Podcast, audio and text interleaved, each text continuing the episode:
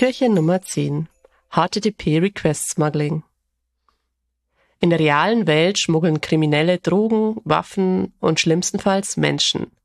Im eigentlichen grenzenlosen Cyberspace können auch Dinge geschmuggelt werden, zum Beispiel HTTP-Requests.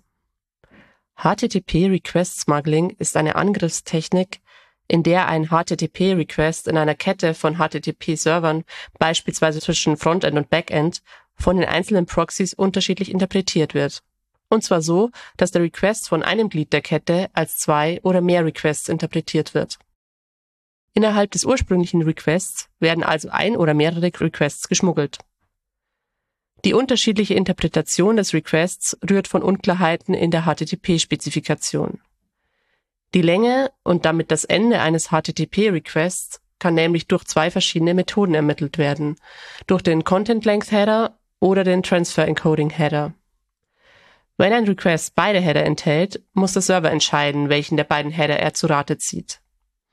Diese Entscheidung kann je nach eingesetzter Software im Frontend und Backend unterschiedlich ausfallen. AngreiferInnen können dadurch HTTP-Requests so präparieren, dass sie irgendwo in der Kette der HTTP-Server eines Software-Systems als zwei distinkte Requests verarbeitet werden. Die Gefahren von HTTP-Request-Smuggling sind vielfältig.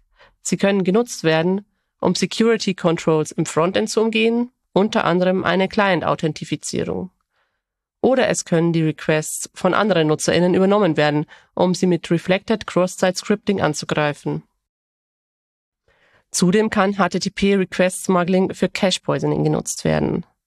Am gefährlichsten ist wohl die Möglichkeit zum Server-Side Request Forgery. Wie kann HTTP Request Smuggling verhindert werden?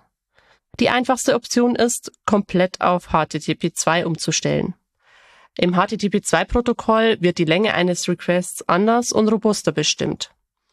Allerdings muss sichergestellt werden, dass auf der ganzen Strecke HTTP2 gesprochen wird. Sobald nur eine Komponente in der Kette HTTP1 spricht, gibt es ein Potenzial für HTTP Request Smuggling.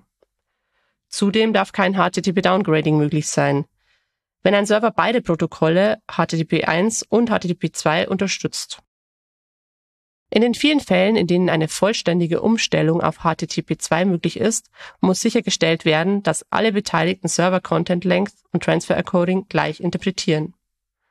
Da dies oftmals nicht konfiguriert werden kann, bleibt als Alternative eine Web Application Firewall, die eingehende Requests auf HTTP Request Smuggling prüft und gegebenenfalls blockt.